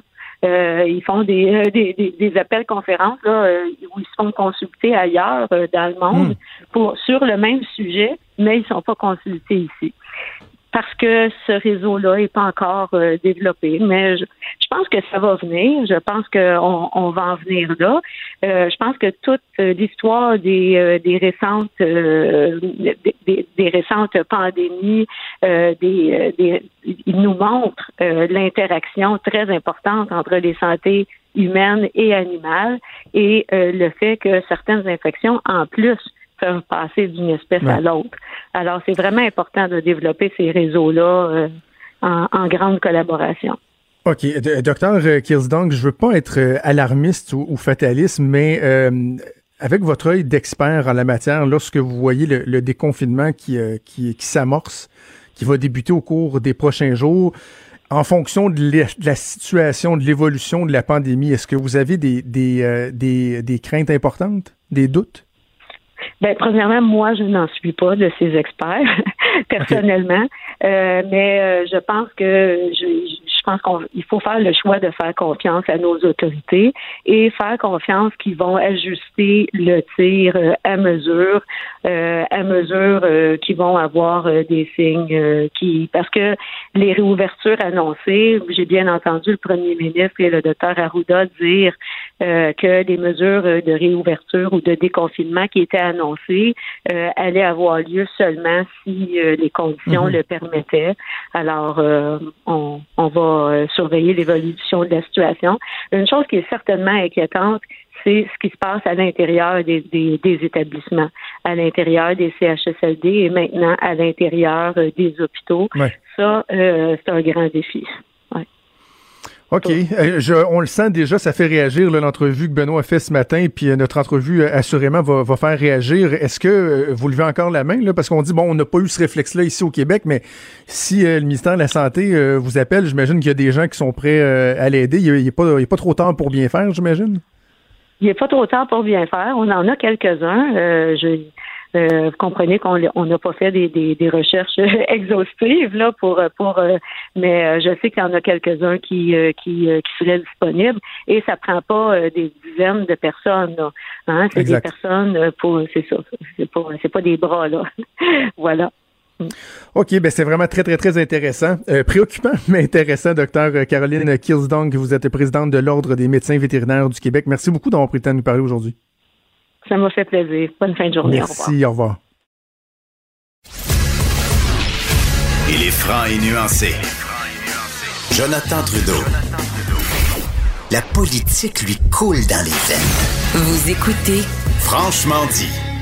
On va se le dire, Maude, les, euh, les deux dernières semaines, euh, les points de presse du premier ministre, euh, du docteur Arruda, de la ministre McCann et compagnie, c'était beaucoup plus sombre, tu sais. Et il y, avait moins, de, moins de petites perles. moins de petites perles. Mais là, tu sais, cette semaine, veux, veux pas, on a changé un peu le focus, parler de la relance. Et il y a aussi les commissions parlementaires qui ont mhm. commencé de façon virtuelle. Euh, c'est du contenu intéressant, ça, pour notre collègue Michael Labranche, qui est producteur de contenu euh, numérique à la zone ASNAT. Il est au bout du fil. On va regarder quelques, quelques-uns de ces, euh, quelques-unes de ces petites perles. Salut, Michael. Salut. Comment ça va? Ça va bien, toi? Vous? Oui, ça va bien, ça va bien. Euh, commençons par... C'est une mine d'or, en fait, les commissions euh, virtuelles. Écoute, écoute, écoute, écoute. Premièrement, juste le visuel, oui. ça me fait... Et je sais que quelqu'un... Je sais pas si vous avez vu ça, passer. Vous autres, euh, Oui, c'est ça, mais vous autres, vous êtes tellement jeunes que vous avez peut-être pas vu ce film-là, mais il y a quelqu'un qui l'a noté, puis malheureusement, j'ai pas retenu le titre. Quand on était jeune, il y avait un film euh, qui, qui jouait, le genre de film qui jouait tout le temps là, à TVA, là, euh, trois fois par, euh, par mois à peu près. C'était l'histoire d'un gars qui commençait à faire de la réalité virtuelle là, avec un masque. Et finalement, le personnage de lui en réalité virtuelle devenait comme plus important que lui, le manipulait, puis devenait comme un personnage humain. Et c'était mal fait, là. C'était dans les années 80, là. Et l'image du gars, quand tu le voyais dans la réalité virtuelle, ça ressemblait vraiment à ce qu'on voit en ce moment dans les commissions parlementaires. L'espèce de chroma key qui fait que des fois, il y a la moitié de leur face qui disparaît. Là. C'est euh, pas optimal. Là, ouais, Qui a eu cette idée-là, hein, le green screen derrière les politiciens pour qu'on voit... Un... Me semble que ça aurait fait une bibliothèque là, dans la maison. On n'est pas obligé de voir euh, absolument le logo de l'Assemblée nationale derrière les politiciens. ben, en fait, c'est qu'un vrai green screen aurait fait la job. C'est ça l'affaire. Ben c'est pas un green screen. C'est comme une espèce d'application que tu viens... Euh, appliquer, une application que tu appliques qui fait comme que ça utilise l'espace puis que ça va créer une image en arrière, mais dans les faits, il n'y a, pas de, rideau vert, rien. Là. Et euh, c'est très approximatif. Mais bref, euh, c'est difficile à la radio de vous montrer des extraits de, ça parce que hein, on a comme besoin de voir ce qui se passe. Mais il reste que même au niveau audio, il y a quand même des petits bijoux. Oui, mais c'est pas facile, moi je trouve, pour les politiciens, parce que des fois, ils peuvent accrocher le micro, par exemple, fait que là, on les entend plus, mais c'est encore moins facile pour les présidents de commission, je trouve. Ils sont pas nécessairement équipés techniquement, puis ils, ils dépendent un peu des techniciens euh, audiovisuels, tout ça. Fait que là, ils, ils, sont là, puis ils doivent gérer une commission virtuellement, mais ils ont aucune connaissance là-dedans. Ça donne exactement ça. Alors, monsieur euh, le député. C'est bon, m'entendez-vous maintenant? Oui. Alors, vous aviez, je pense, appuyé sur votre micro. Ça nous indiquait qu'il avait été fermé. Alors, allez-y. C'est possible. Ne touchez à Euh, rien. Faites juste je- parler, monsieur je député de. Rosemont.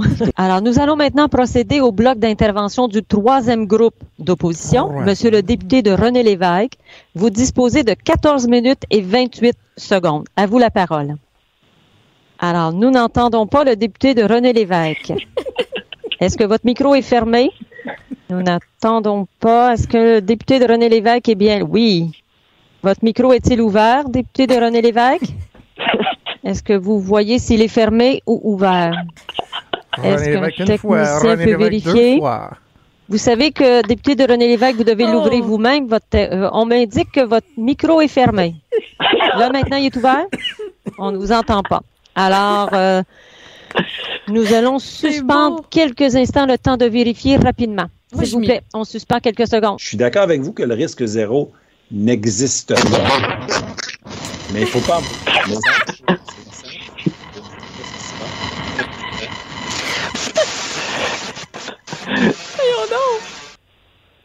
C'est le fun, hein?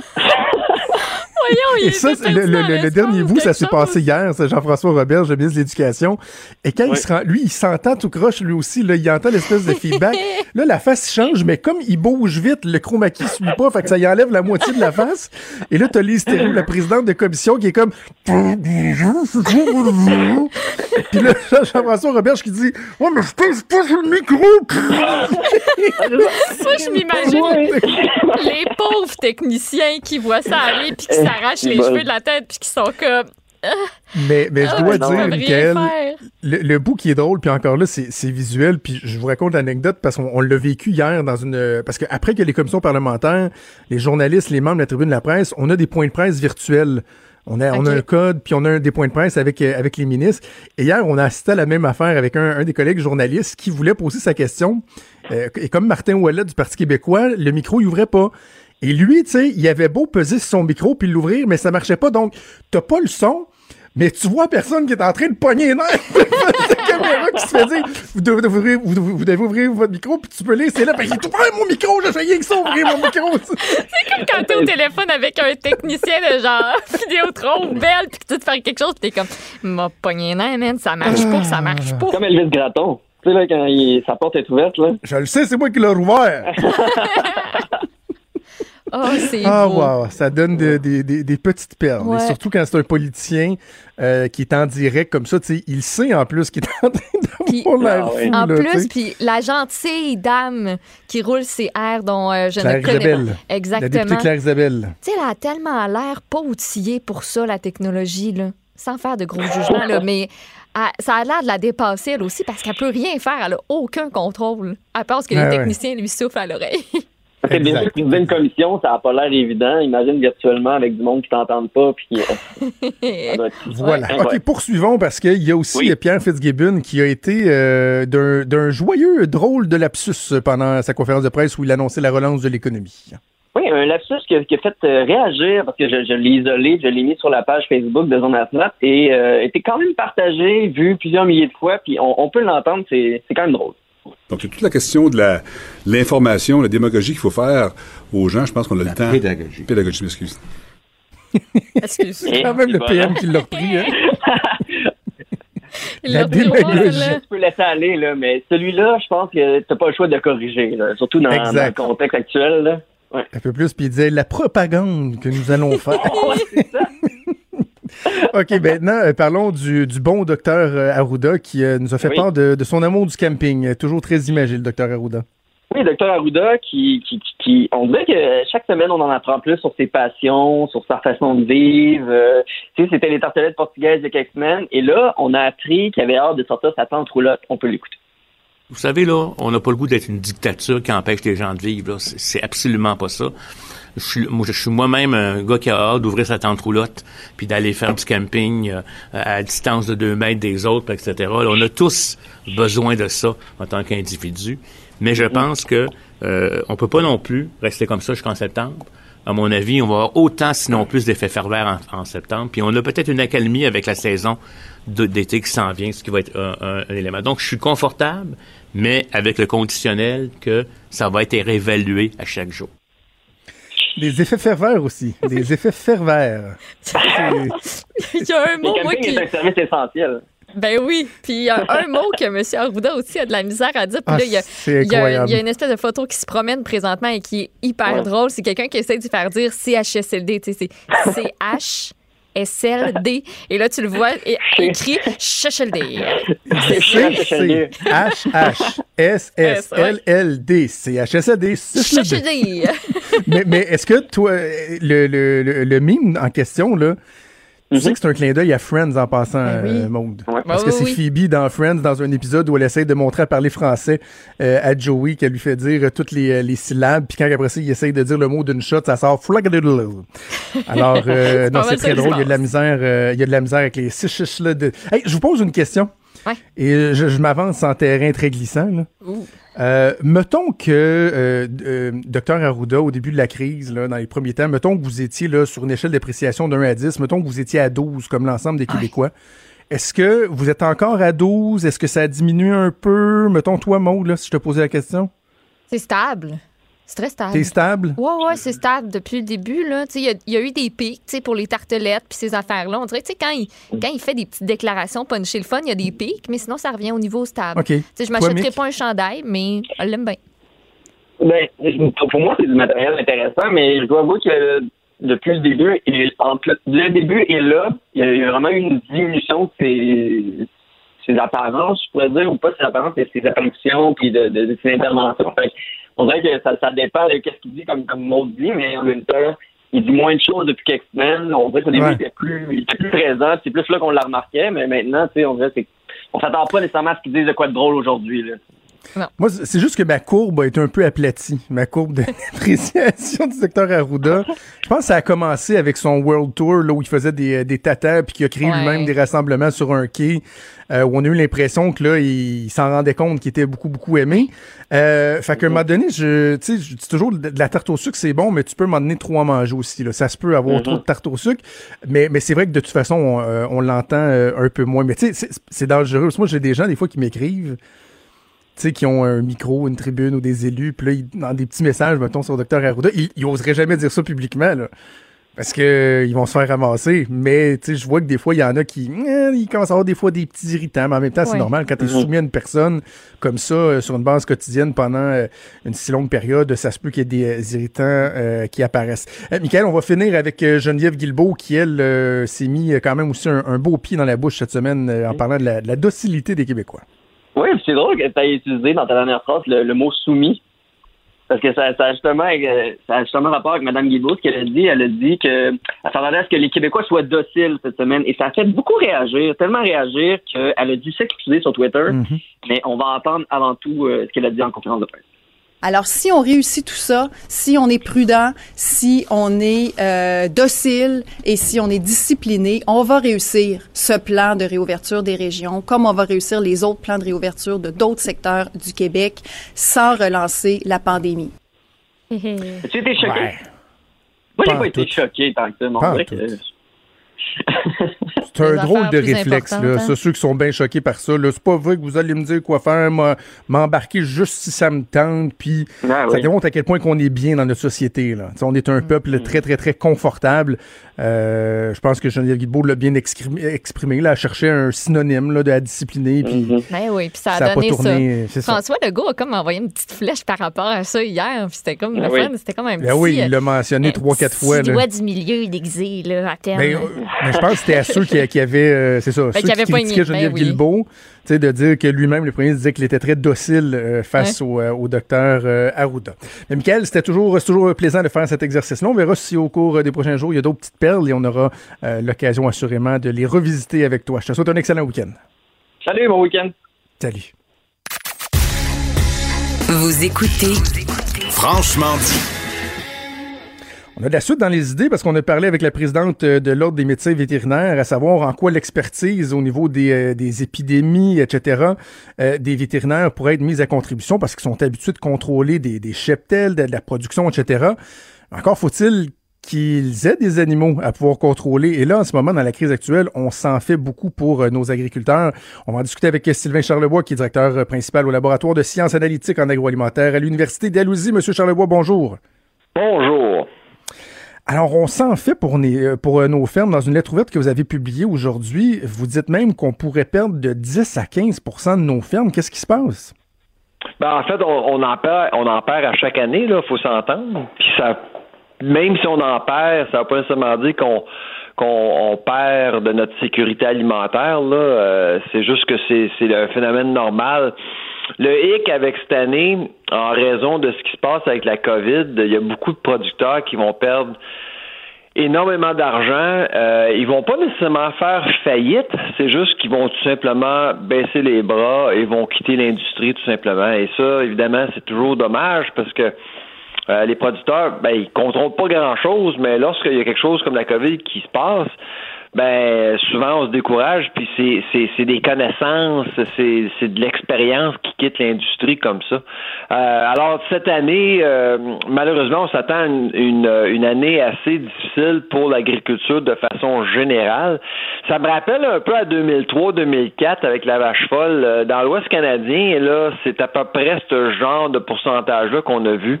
Euh, c'était, je pense, c'était 17% des, produ- des producteurs qui avaient quitté l'industrie à l'époque, en 2003-2004, en raison de la vache folle. La pandémie frappe partout. Euh, c'est, l'ensemble des filières qui sont affectées par la pandémie. Alors, c'est pour ça qu'on s'attend. Moi, je pense que 15 c'est un chef, c'est un chiffre euh, conservateur. Là. On croit que ça peut être même plus. Ouais. Parmi les raisons identifiées, il y a le fait qu'il y a euh, plusieurs usines de transformation qui elles-mêmes ont dû fermer leurs portes en raison euh, de, propagation de la COVID-19 au sein de leurs employés. Comment se fait-il qu'il y a tant d'usines qui, ont été... euh, euh, est-ce, que, c'est de la malchance? Est-ce que c'est la façon de travailler? Comment se fait-il qu'elles étaient si vulnérables? Ben, c'est, de la malchance. En partie, moi, je pense que c'est de la malchance parce que quand on regarde ben, l'usine qui a été le plus affectée au Québec, c'est, euh, on s'entend, c'est Yamachiche, là, Oui. l'IMEL. Et puis, moi, je trouve qu'ils ont bien fait ça. Euh, dans l'Ouest canadien, euh, ça le plutôt, euh, ça n'a pas été bien, ça a pas bien allé pour Cargill à High River, puis euh, pour GBS Canada non plus. Là, ils ont été vraiment frappés durement. Il y a pratiquement 1000 cas liés à, à l'usine de High River. Euh, c'est pratiquement 40% des employés qui ont, euh, qui ont, qui ont contracté la COVID-19. Euh, En plus du monde dans la communauté aussi. Alors, c'est ils ont perdu vraiment carrément le contrôle. C'est pas ça qu'on a vu à, à Yamachiche du tout. Là. On a fermé l'usine pour deux semaines immédiatement pour contrer la situation. Par contre, ce qui arrive, c'est qu'on le voit, là, il y a des arriérés. Il y a des producteurs de porc qui ont plus de place. Euh, parce que le cycle de production dans, le secteur porcin est, assez serré, hein. Alors c'est pour ça qu'il faut euh, faut quand même reconnaître là, que c'est pas des temps faciles pour les producteurs porcins. Et là, je suis certain qu'il y a des gens qui se posent la question, mais un instant, s'il y avait tant de gens que ça qui étaient infectés dans des euh, usines de transformation, est-ce qu'il peut avoir un risque pour la matière première qu'ils traitaient, donc la viande qui se retrouve dans nos assiettes? Ouais, c'est une bonne question. En fait, euh, non. Y a, y a- en fait, il n'y a eu aucun cas dans le monde euh, qui a été répertorié par rapport à la salubrité des aliments. Est-ce que la COVID peut être transmise à travers la chaîne d'approvisionnement? La réponse est non. Euh, le virus ne survivrait pas. Ce qui est, qui est- ce qui est un peu plate, là, c'est que vous avez plus de chances de, d'être infecté par la salmonelle et le colis que le virus. Puis on connaît on connaît les cas là. Le, le virus, il n'y a pas eu de cas encore de quelqu'un qui a ingéré un produit contaminé par le virus. Euh, on n'en connaît pas.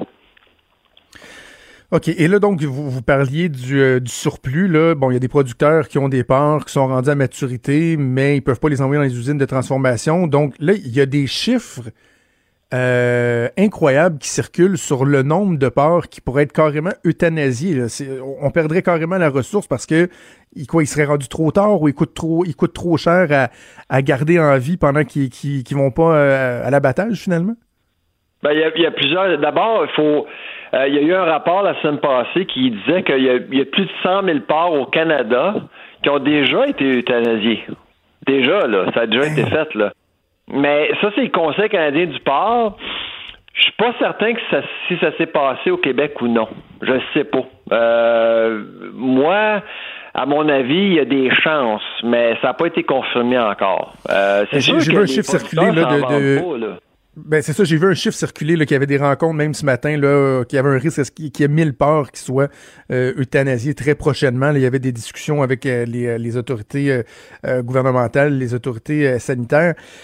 Bref, ce que tout ça met en lumière, M. Charlebois, c'est que notre, notre, notre agriculture en ce moment est très, très, très à risque. On voit que le gouvernement fédéral, notamment, a agi rapidement pour aider les particuliers, pour gérer la crise de santé publique.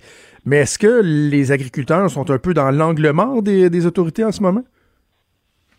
Euh, pour pour l'instant, oui, mais le, le, gros problème, là, si on regarde le problème d'en face, c'est la transformation.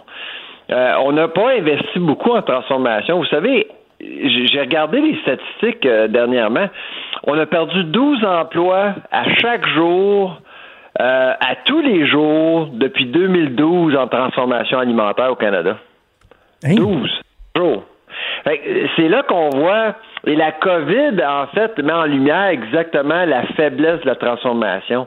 Et, et on s'est jamais préoccupé de ça. Et, et qui paye pour actuellement? C'est les producteurs. C'est sûr. Parce que on l'a vu dans le lait dernièrement. On l'a, on, on le voit dans le porc. Puis là, on le voit dans le bœuf dans l'Ouest canadien. On le voit dans les champignons en Ontario. On le voit dans les patates maintenant. Sais, un peu partout, là, on voit que le système casse ici et là. Euh, malheureusement, parce qu'on n'est pas on n'est pas en mesure d'agencer ou de recalibrer la chaîne d'approvisionnement en rapport à une demande qui a complètement changé. Et la seule façon de le faire, c'est d'investir en transformation alimentaire pour des réserves, pour une surtransformation, pour développer des marchés à l'international, pour faire toutes sortes de choses, mais sans transformation, c'est difficile de développer une stratégie filière qui est hmm. solide pour l'ensemble de la filière. Alors, qu'est-ce qu'il faudrait faire? Ben d'abord, moi, à mon avis, c'est qu'il faudrait avoir euh, plus d'investissement, d'abord. Comme par exemple, là, actuellement, là, pour les transformateurs, ça coûte probablement 5 à 10% plus cher pour opérer une manufacture parce que la distanciation physique, c'est une réalité partout à travers la chaîne. Et qu'est-ce qui va arriver puisque c'est un marché de haut volume à bas profit? On négocie à la baisse et de plus en plus, ben, on met beaucoup plus de pression sur les transformateurs. Les transformateurs sont pris en sandwich là, entre la mhm. production et la distribution. Ce qu'il va falloir faire, c'est d'inciter les transformateurs ou des entrepreneurs à développer la transformation avec de nouveaux produits faire plus d'innovation, euh, parce qu'il y en a d'innovation au Québec, mais on, on, on, porte pas attention à cette innovation-là. C'est les gros qui prennent de la place qui dicte les règles du jeu. Il faudrait laisser de la place à d'autres. Et là, à ce moment-là, les producteurs auraient des options. Avant qu'on se laisse, euh, M. Charlebois, je veux qu'on parle d'un autre papier. Vous êtes un auteur prolifique que vous avez euh, publié. C'est avec ça qu'on a affaire ces temps-ci. vous avez publié un texte sur euh, la hausse des prix en fait, la hausse euh, du, prix du panier euh, d'épicerie, parce que pour toutes sortes de raisons que vous expliquez bien, assurément, inévitablement, le prix du panier va augmenter, mais en même temps, optimiste que vous êtes, vous êtes, vous êtes en mesure de trouver quand même une bonne nouvelle qui se cache derrière tout ça. Ben, il me semble que ça a de l'allure parce que c'est sûr que les produits alimentaires augmentent. On, s'attend à un taux d'inflation alimentaire de 4% cette année. Puis, je vais vous dire tout de suite, à euh, euh, accepter, accepter ce fait-là parce que euh, attendez-vous à ce que le taux d'inflation alimentaire va être élevé durant les prochaines années en raison du fait que justement que la COVID incite les transformateurs à augmenter leur coût de production. Ça, c'est clair. Mais la, la, bonne nouvelle, c'est que depuis six ou sept semaines, on épargne comme pas à peu près. Là. On cuisine, on transforme notre propre bouffe, on achète des ingrédients au lieu d'acheter des choses tout faites. Ça, c'est 4580 dollars. À chaque année, chaque famille là, québécoise dépense 4500 dollars au restaurant. Ça n'existe plus. Et quand on dépense au restaurant, on en a beaucoup moins que lorsqu'on va à l'épicerie. À peu près 30-40% moins. Et ça, c'est des épargnes. L'autre chose qui se passe actuellement avec la COVID, c'est qu'on passe du temps à la maison. On est, on est euh, conscient de ce qu'on a on est euh, à l'affût de nos inventaires dans la dépense, dans le frigidaire. Alors, lorsqu'on va à l'épicerie, on n'achète pas des choses qu'on n'a pas de besoin. On n'achète que des choses qu'on a besoin. On n'achète pas par impulsion non plus parce qu'on veut. On va sacrer notre camp. on veut pas passer du temps là. Alors, on épargne énormément malgré un taux d'inflation alimentaire plus élevé. Et en soi, c'est une bonne nouvelle. Par contre, c'est pas une bonne nouvelle pour les restaurants. hein. Ça, si on développe, euh, si on développe cette habitude-là, et, et je pense que votre votre pif est très bon. Là, de plus en plus, les gens apprécient se faire à manger, sont plus responsables. Euh, c'est pas une bonne nouvelle au moyen et long cours pour les restaurants. là. Ah, c'est sûr, c'est sûr. Euh, nous, on croit que sur 25% des restaurants qui ont fermé il y a quelques semaines rouvriront pas leurs portes, plus jamais. Là. Alors, c'est vraiment, c'est vraiment euh, l'enfer ce qu'il vit là. On, on dépensait 36% de notre budget alimentaire en restauration avant la crise. Je pense pas qu'on va revenir à 36% euh, d'ici quelques temps, une fois que la pandémie euh, soit terminée. Là. Ça va prendre du temps. C'est sûr qu'on va probablement revenir à, à nos habitudes là, éventuellement, mais c'est pas tout de suite. Alors, c'est certain qu'il va y avoir beaucoup de restaurants qui vont écoper. On va suivre ça. Sylvain Charlebois, directeur principal euh, au laboratoire de sciences analytiques en agroalimentaire de l'Université d'Alousie. C'est toujours euh, très intéressant, très plaisant de vous parler, éclairant. Merci. Au plaisir. Merci, au revoir. Vous écoutez Franchement dit. On va terminer la semaine sur euh, une note un peu plus légère avec notre ami Vincent Dessureau. Salut Des. Salut, ça va? Ça va, ça Oui, va très très bon, bien. super. Hum, écoute, on a plein de petits sujets comme ça, là, mais euh, je veux que tu me parles de l'Oregon. Parce qu'on voit plein plein d'innovations euh, en période de, de pandémie sur, pour toutes sortes de services. Et euh, l'Oregon euh, ne fait pas exception. Oui, effectivement, parce qu'il y a certains entrepreneurs qui sont vite là, quand même sur le piton, euh, et malgré l'arrêt ou le ralentissement de, euh, de, de certains pans de notre économie, de- certains entrepreneurs se virent de bord assez vite. Et c'est le cas d'un euh, d'un bar de danseuses de l'Oregon qui s'appelle Lucky Devil Lounge, qui est arrivé avec un concept qui est intéressant parce que au, au Lucky Devil, il y a de la nourriture également. Donc, ça, il y a certains, euh, je pense qu'il y a quand même plusieurs bars de danseuses qui offrent comme ça un certain menu. Et euh, eux offrent donc un service au volant euh, de danseuses. En fait, lorsque tu vas te chercher, tu te commandes de la nourriture, faut que ça, faut que ça vienne avec une, euh, une commande de nourriture. Tu as donc une espèce de tunnel avec plein de couleurs, là, des projecteurs et tout ça, et des euh, danseuses exotiques qui sont pas complètement nues. En fait, ils ont, des petits euh, du, du là. ruban là, ouais, adhésif sur, euh, sur les mamelons. Wow. Et euh, on appelle ça le food to go go. Hein? Non, non, non. Ça, ou enfin, il y a deux noms là, qui ont été donnés, le Food to Go Go ou le Boober Eats. Pour. euh, Jeu de mots avec Uber Eats. ouais, le Boober Eats. Eats. Et ça fonctionne quand même avec des, Oh, des, euh, des idées assez classiques, c'est-à-dire que tu as le droit à une toune euh, quand tu commandes de la nourriture. Alors, tu arrives, tu as une toune où là, euh, ça danse autour du véhicule en respectant les distances et tout ça. Et tu peux payer, s'il n'y a pas de client en file, tu peux payer pour une toune euh, supplémentaire. là. Donc, euh, tu peux rallonger euh, le, le- le spectacle au besoin. Wow. Et c'est dans un style bu- burlesque. C'est donc, euh, c'est pas euh, juste danser pour danser. Il y a vraiment un côté spectacle et euh, donc un peu de burlesque. Et semble-t-il, par contre, qu'on peut rarement demander de deuxième danse parce que il y a une filée de voitures. là. On dit c'est voiture après voiture après Wow. voiture. Alors, c'est tout un succès, semble-t-il, Oh, le voilà. Food to Go Go en Je serais Oregon. tellement gêné de sortir de là. Imagine, là, t'es- il y a un journaliste qui fait un reportage, puis là, tu sors du, du tunnel, puis dis, Yves Ah, Poirier avec sa grande perche. C'est ça, puis là, le gars, il dit, oh, ben, je- moi, je vais pour les chicken wings, là. Euh, puis là, Ouais, mais pourquoi vous avez payé pour une deuxième danse? Bah, bah, bah, mais, euh, moi, je vais juste vous dire, hein, il y a rien que je trouve plus turn-off que quand tu vois une femme qui a euh, la poitrine euh, à l'air, Ouais. avec des petits morceaux de tape ou des Ok. genre de petites suces, là. C'est, je m'excuse, mais il y a, il y a rien de beau là-dedans, là. Mais ça dépend dans le, le dis, burlesque. rien de là. beau, là. Ouais, dans le burlesque, il y a ça, souvent ça là, des fois même avec des petits euh, trucs qui, Qui revolent. Ouais. Alors, ça fait partie de ce style euh, d'art. Bon, mais t'aimes pas ça. OK. Ben, tant mieux pour euh, les citoyens de, Oui. de l'Oregon.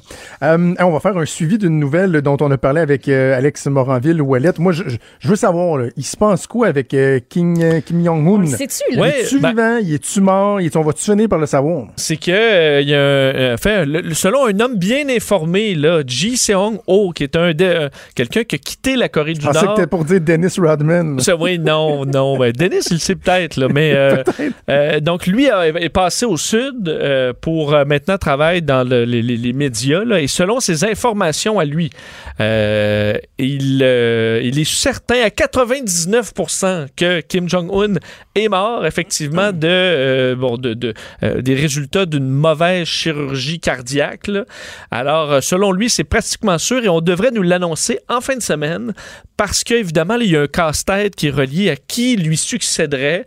D'ailleurs, la personne qui semble être euh, le nouveau grand leader, là, ce serait sa sœur. Donc, sa sœur Kim Yo-jong, euh, qui devrait reprendre le pays si Kim Jong-un est mort. Là, on est vraiment dans les, euh, dans les si là-dedans. là. Alors, ce serait la première femme leader de la Corée du Nord.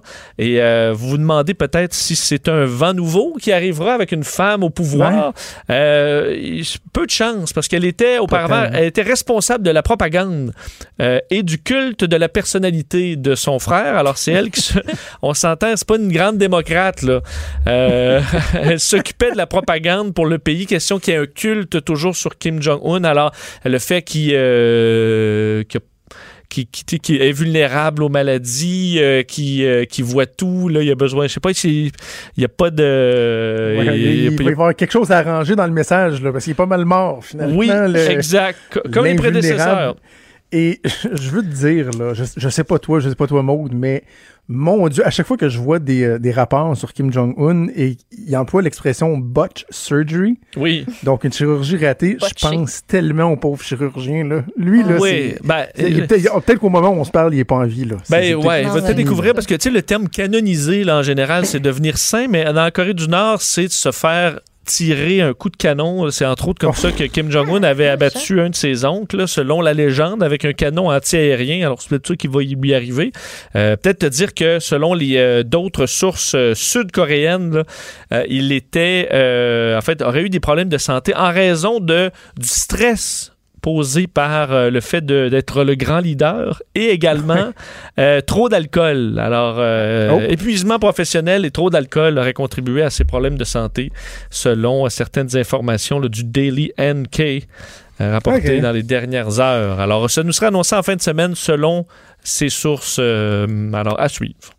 Bon, ben excellent. Écoute, je te souhaite un bon week-end. Toi puis moi, on va regarder euh, ce soir le, le, le Antonov, le plus gros avion du monde, atterrir à Mirabel en ayant des, des grands, grands yeux. Oui, c'est à 20h01 euh, prévu, puis on demande aux gens de ne pas s'agglutiner là, à l'aéroport de Mirabel. Ce sera, non, on verra les images de ça. là. On a d'ailleurs Andy Saint-André qui couvre ça pour, euh, pour TVA. On verra certaines images de ça. Bien hâte de voir. Je te souhaite un bon week-end, bon week-end Toi à tout le monde, à toi aussi, Maud. Un gros merci, à toute l'équipe, à Achille Moinet à la mise en onde, à Frédéric Moncourt et à Mathieu Boulay et à Michael Labranche aujourd'hui qui avait pris le Mm-hmm. relais de Mathieu à la recherche. Je vous souhaite un excellent week-end. C'est Sophie qui s'en vient. On se donne rendez-vous lundi à 10h. Salut.